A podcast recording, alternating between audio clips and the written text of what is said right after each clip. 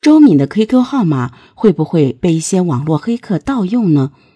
经过查找，QQ 的另一头提供的卡号就是周敏本人的银行卡账号，并且对周敏的生活隐私了如指掌。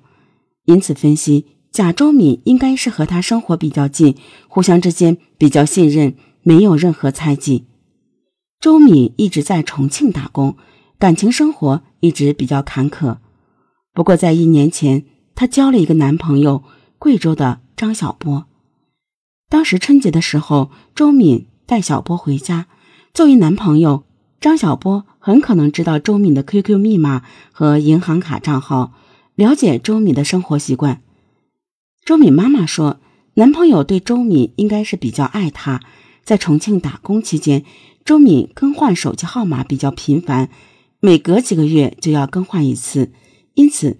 他的家人一般都是通过张小波联系周敏，如此看来，张小波是周敏在重庆非常亲近的人。然后民警就让周敏妈妈给张小波打电话，问他和周敏过年回不回家。当时张小波在电话里说，周敏已经在年前的十二月十五号就到云南昆明去了。警方发现了一丝蹊跷。张某能够把这个时间如此明确的提出来，肯定有问题。根据法医推断，死者死亡时间大概是在二十天以前。张小波对十二月十五日这个日期的强调，引起了警方的注意。作为一般生活常识来说，如果要喊你突然说出一个月之前的哪一天的事情，能够记得这么准确，那么。应该是一个比较反常的情况。十二月十五日这一天到底发生了什么？民警调查发现，周敏十二月十四日晚上在重庆市渝北区一个网吧曾经上过网，从那以后再也没有发现他上网的痕迹了。推测十五日就是周敏被害的日子。张小波积极阳光向上，不抽烟，不喝酒。不打牌，相对于性感漂亮的女朋友，有着巨大的反差。周敏经常夜不归宿，身边的人也鱼龙混杂。通过周敏家人反映，周敏在外面干的事情，对于他们来说也羞于启齿。他们实际内心应该也知道周敏在外面做不光彩的事情。女孩生活不检点，作为她男朋友张小波对这件事情。会无动于衷吗？小区物管反映，张小波、周敏经常吵架打架，到最后都是张小波原谅周敏，毕竟他还是很爱周敏的。民警查看了十五号那天的监控录像，找到了周敏的行踪。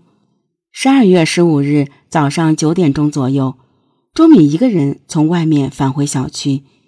那么这个时候？张小波在哪里？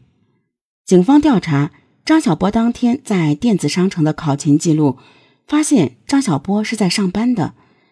针对这份考勤记录，警方又对张小波上班的手机卖场进行了秘密调查，结果发现十五号那天，张小波其实并没有上班，只是给店长打了一个电话，让店长帮忙带一个班。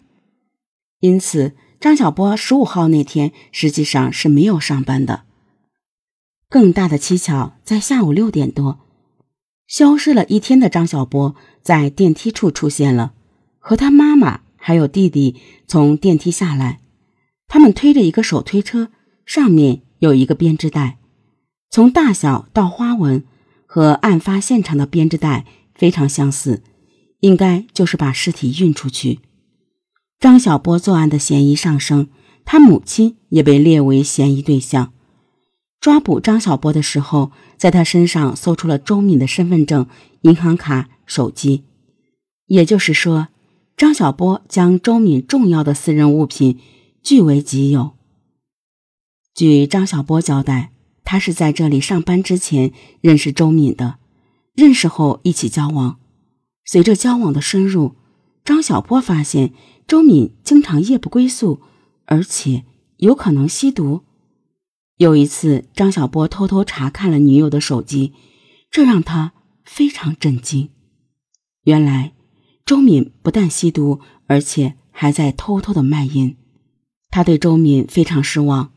刚认识的时候，周敏说他在一个服装店上班，结果全都是谎言。震惊之余，张小波提出分手。周敏努力挽留解释，他说他这么做是有原因的。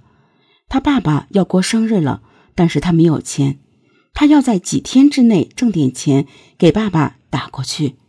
同样是苦寒出身，张小波听到周敏这一番解释，心软了，他原谅了周敏，告诉他以后不要再犯错。张小波之前有过一段不幸的婚姻经历，因此对第二次的感情格外珍惜。周敏在外面吸毒卖淫。张小波都能忍受，周敏吸毒上瘾，张小波又不能满足他高昂的吸毒资金，他的生活一如既往的混乱不堪。张小波多次要帮女友戒毒，但是每次周敏都开口求他，他一次次又心软了。周敏的毒瘾越来越大，张小波的告诫也越来越无济于事，他只能帮女友。尽量隐瞒家人，这样的生活终于在某天爆发了。周敏打电话告诉张小波说彼此不合适，我的生活你容忍不了，你的生活满足不了我，那么我们分手吧。张小波被这突如其来的打击震惊了。那天张小波回家没有看到女友，就打电话问周敏在哪里。周敏说在外面。今晚不回家，明天回家拿东西。张小波发视频过去，周敏拒绝，他又不停的发视频，周敏不经意间按错了，接通了视频。这下张小波彻底死心，看到了让他无法接受的一幕：画面中，周敏和两个男的在一起吸毒。两个男的用矿泉水瓶插在他的胸上面，衣服都是完全解开的，直接吸毒。当时只开了大概十秒的时间就关掉了。这一幕强烈的刺激了张小波的神经，他一方面无法接受，一方面又恋恋不舍。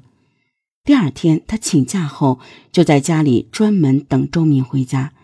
周敏回家，两人没说几句就打起来了。张小波对女友失去了信心和耐心，在窗台上抓了一条洗脸毛巾，捂住了周敏的口鼻。过了一会儿，周敏就没了呼吸。张小波打电话给母亲，说他杀了人。母亲当时就一个想法，尽量帮助儿子把尸体处理了。就这样，母子三人将周敏的尸体抛进了江中。